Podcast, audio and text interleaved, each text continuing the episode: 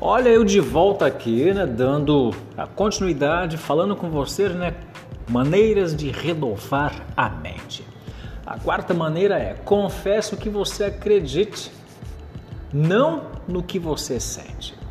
Nós possuímos o que confessamos e com a boca. Né? Quando você confessa regularmente apenas o que sente e vê, está prejudicando sua fé e não está ajudando a tarefa de abandonar pensamentos negativos.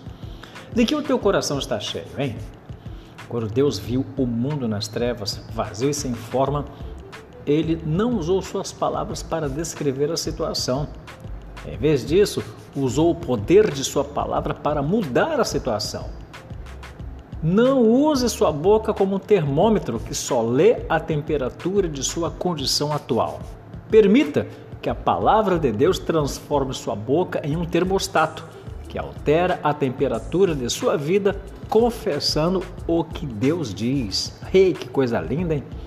O Senhor, né, ele instrui Josué: não deixe de falar as palavras deste livro da lei e de meditar nelas de dia e de noite Josué, né, ele não apenas tinha de ler o livro ou estudá-lo, mas também falar sobre ele.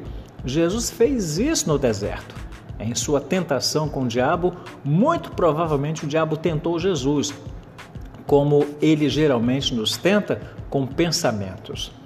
Jesus não apenas pensou nas Escrituras para combater as flechas do diabo, ele falou as Escrituras. É tão poderoso quando pensamentos ruins atacam sua mente e você abre sua boca e fala de acordo com a palavra de Deus, não com seus sentimentos ou circunstâncias atuais.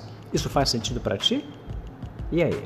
Não perca o próximo episódio, que eu estarei falando né, sobre resista os pensamentos negativos e se encha de pensamentos positivos. E você também poderá continuar, né, ouvir aqui o nosso podcast, tá certo? Eu sou Walter Araújo, gestor de pessoas em Descomplicando a Vida. Que coisa linda, né? Vamos na prática fazer desafios de 7, 14 ou 21 dias? Espero você aqui no reservado aqui comigo, tá bom? Até o nosso próximo encontro, hein? Vou deixar meu telefone com você, tá bom? Meu número é código 21 972 10 2313. Até o nosso próximo encontro. Até lá. Tchau, tchau.